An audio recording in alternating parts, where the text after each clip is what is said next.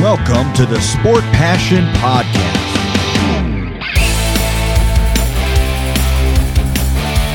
And here is your host, Lars Marendorf.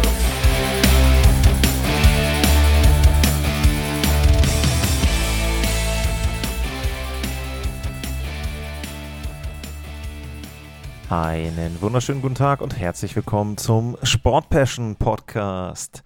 Das letzte Team der Central Division steht heute auf dem Programm, die Chicago Blackhawks. Und die Chicago Blackhawks, die spielen bekanntlich im United Center. 19.717 Zuschauer, 1994 eröffnet und damit 29 Jahre alt und eine der Arenen, die ziemlich viele Erfolge gesehen hat in diesen 29 Jahren. Den Three-Peat ganz zu Beginn direkt von den Chicago Bulls von Michael Jordan und dann eben drei Titel der Chicago Blackhawks. Aber von den Titeln, da waren die Blackhawks in der letzten Spielzeit relativ weit weg.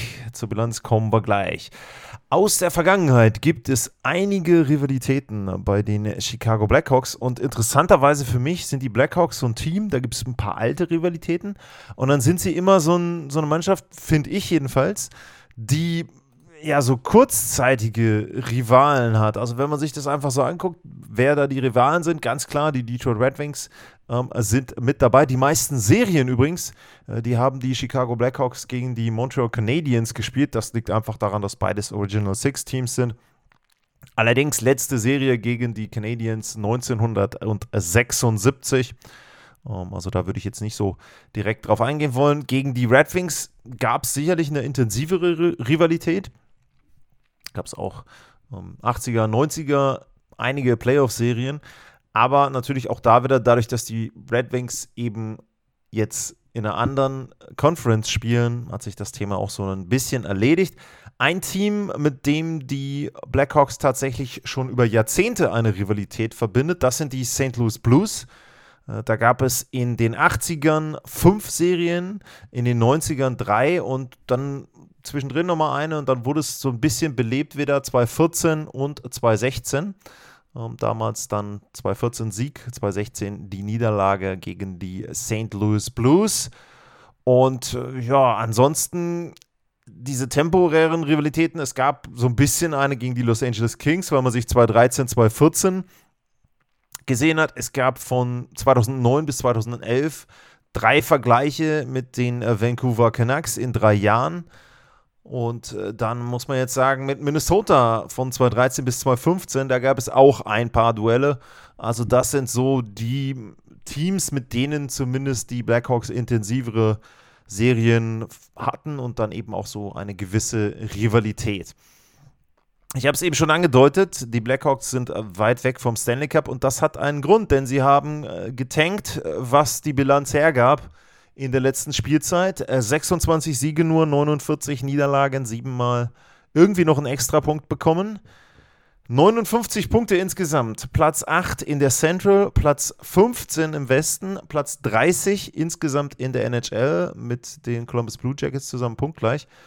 Ja, und trotzdem, trotz der dritt oder trotz nur der drittbesten Ausgangsposition haben sie den Nummer 1 Pick gezogen und sie haben dann wenig überraschend Connor Bedard ausgewählt.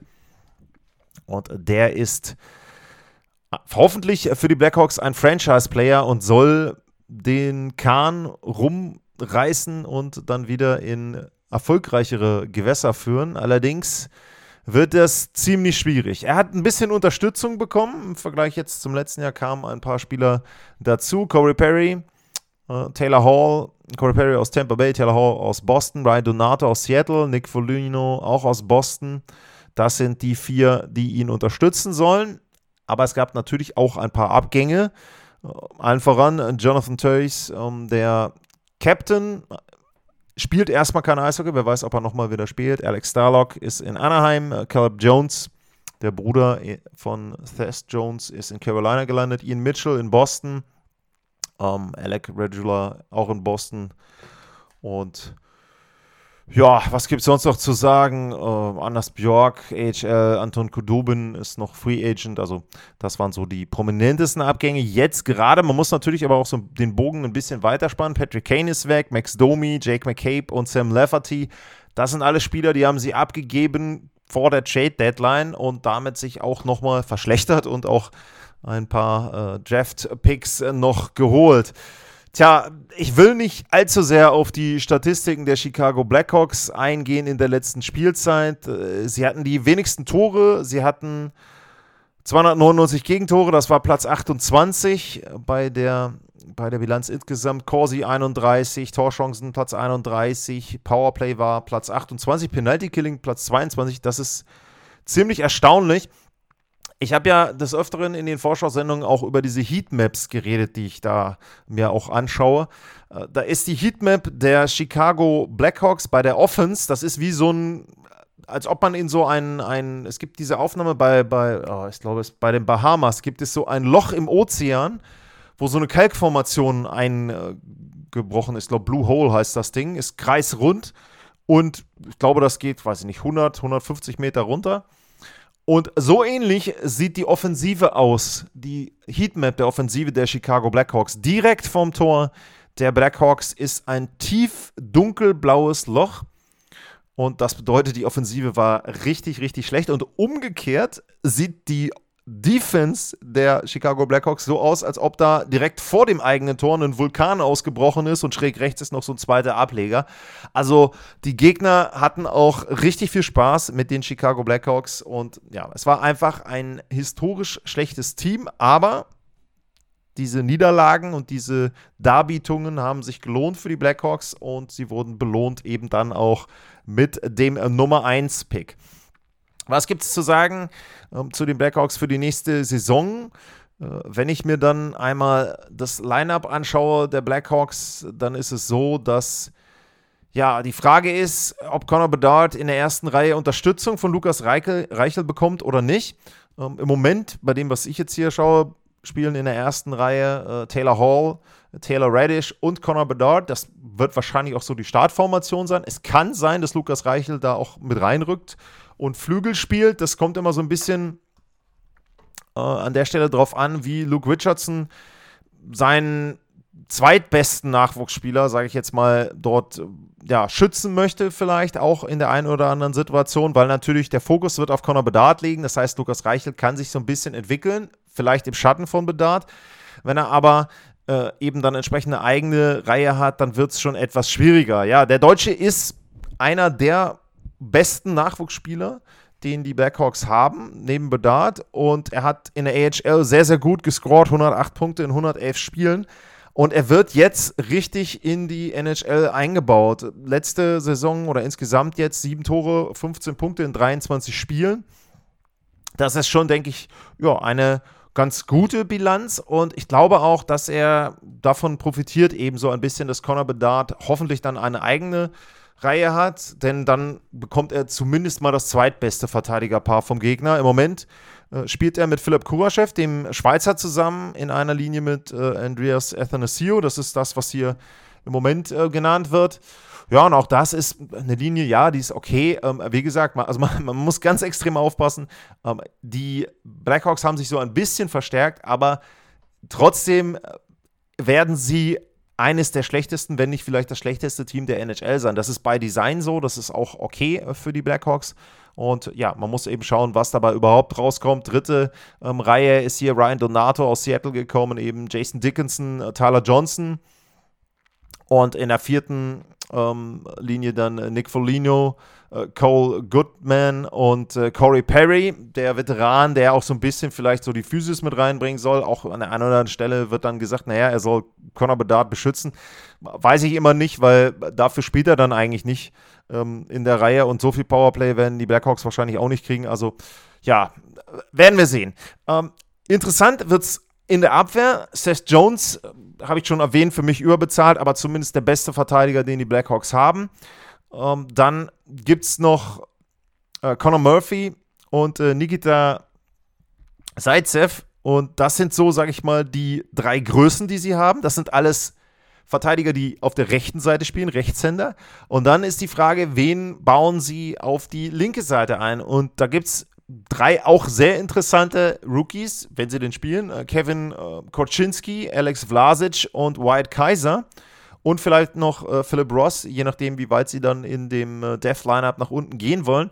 Und das ist auch interessant. Ähm, also Koczynski zum Beispiel, äh, Koczynski ist 19, ähm, Vlasic ist 22. Ähm, hat auch schon mal ein bisschen reingeschnuppert. Also sie haben nicht komplett keine Erfahrung, aber sehr wenig zusammen NHL-Erfahrung. Und auch das wird natürlich interessant sein, denn wie gesagt, also Seth Jones, ja, ist gut, aber er ist jetzt auch nicht jemand, wo ich sage, ja super, wenn du mit Seth Jones zusammenspielst, da hast du so gut wie gar nichts zu tun. Weiß ich nicht. Also ähm, wenn Koczynski da mit ihm zusammenspielt, wird es trotzdem auch eine Herausforderung werden. Ja, und auch Seitzev ist halt ein Veteran, der ist jetzt auch, sage ich mal, jenseits äh, seiner Prime und das wird interessant, wirklich. Und vielleicht auch an der einen oder anderen Stelle so ein bisschen, ja, zirkushaft, comedyhaft, was da in der Abwehr laufen wird, der Chicago Blackhawks. Im Tor sieht es nicht so wirklich besser aus. Äh, Peter Mrazek, das ist der Starting Goalie. Der hatte in der letzten Spielzeit Zahlen 3,66 der Gegentorschnitt, 89,4. Ich weiß nicht, ob es besser wird in diesem Jahr. Also ja, an die Zahlen muss man sich, glaube ich, gewöhnen. Dazu kommt Arvid äh, Soderblom, der Schwede hatte auch ähnliche Zahlen. Fangquote war identisch. Der hat nur zwei Siege gehabt, insgesamt bei 15 Spielen. Also auch da, das wird äh, eine Saison für die Chicago Blackhawks und für die Blackhawks-Fans, die weiterhin richtig wehtun wird in vielen Bereichen. Aber die Hoffnung ist natürlich, und das ist ganz klar, dass einfach Conor Bedard dort für Highlights sorgen wird, dass er zeigen wird, dass er ein Franchise-Spieler ist und dass er eben die Chicago Blackhawks wieder mal in Richtung Stanley Cup führen wird. Ähm, wie gesagt, Lukas Reichel, habe ich erwähnt, ist sicherlich ein Spieler, der auch da viel zeigen kann, hoffentlich aus deutscher Sicht dann auch zeigen wird. Und eben in der Abwehr die Spieler, also weiß ich nicht, wenn ihr irgendwo Fantasy-Matches macht, äh, Koczynski und Vlasic, vielleicht, ich weiß jetzt nicht, wie die Punkte da gewertet werden, vielleicht könnt ihr die mit reinnehmen. Äh, die werden zumindest spielen, äh, denke ich mal am Anfang. Aber ja, die Frage ist halt eben dann auch, was dabei rauskommt. Ansonsten wird es sicherlich auch so sein, ich werde mal einmal kurz ein bisschen gucken auf die Verträge. Es gibt noch einige Verträge, wie bei Folino, wie bei Perry, wie bei äh, Jason Dickinson, äh, Tyler Johnson. Das sind alles Verträge, Nikita Zaitsev, äh, Jared Tonordi. Die laufen alle aus. Das heißt also zur Trade-Deadline und auch Peter Mrazek läuft der Vertrag ja auch aus, hat nur ein Jahr jetzt noch. Äh, da wird es so sein, dass die auf dem Markt sind und wenn dort ein Contender zuschlagen möchte und ein gutes Angebot macht, äh, dann wird Kyle Davidson sagen, ja, wir sind ja eh schon schlecht, ob wir jetzt die letzten, ich weiß nicht, wie viele Spiele es dann noch sind, 25 Spiele auch noch schlechter sind, macht eigentlich nicht so viel aus.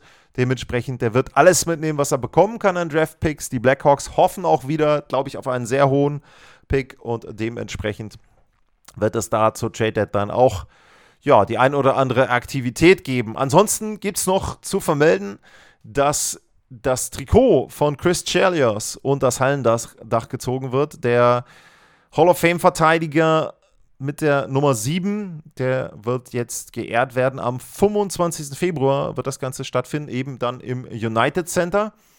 Und ja, denke ich, eine runde Nummer, auch vielleicht ein bisschen spät, aber jetzt ist ja auch der Wechsel ein bisschen an der Führungsspitze, wobei Rocky Woods, der ehemalige Besitzer, der jetzt verstorben ist, der hat das wohl auch sich gewünscht und Danny Woods, sein Sohn, der wird das Ganze jetzt durchführen. Es gibt jetzt auch so einen Kriterienkatalog, nach dem dann festgelegt wird, welche Jerseys denn äh, von den äh, Chicago Blackhawks ans Hallendach gezogen werden. Also ich glaube, äh, Jonathan Tays, Patrick Kane, ähm, vielleicht noch Seabrook, je nachdem, auch wenn man da nehmen will. Das werden Trikots sein, die dann irgendwann über kurz oder lang dort auch oben an der Decke des United Center hängen werden. Ja, ansonsten würde ich sagen, war es das zu den Chicago Blackhawks. Wenn ihr Fragen, Anmerkungen, Tipps, Wünsche oder was auch immer habt, at Lars-mal bei X, Twitter oder XX Twitter, muss man ja sagen, oder info at sportpassion.de, da könnt ihr euch bei mir melden und dann ja, eure Anmerkungen und so weiter loswerden. Und das war's jetzt mit der Central Division. Es geht weiter mit der Metropolitan Division und Da gebe ich euch eine kleine Trivia-Frage mit für die nächste Sendung. Also hoffe, ihr macht das dann mit. Könnt ihr euch natürlich verderben, indem ihr googelt. Aber ich frage euch einfach mal, wer hat denn die kleinste Halle in der Metropolitan? Das ist ja eine Division, in der es sehr viele Städte eben, sagt ja der Name auch schon, also Metropolen gibt. Unter anderem ja auch drei Teams aus dem Großraum New York. Und da finde ich es, glaube ich, ganz interessant, sich selbst auch mal zu fragen, welches Team hat denn da die kleinste Halle und welches Team hat zum Beispiel die größte Halle, wer liegt wo dazwischen, finde ich eine sehr interessante Division, was so die Größen der Hallen betrifft. Ich glaube, da wird äh, der ein oder andere dann überrascht sein, was da letzten Endes bei rauskommt. Damit sage ich heute vielen Dank fürs Zuhören, bleibt gesund und tschüss.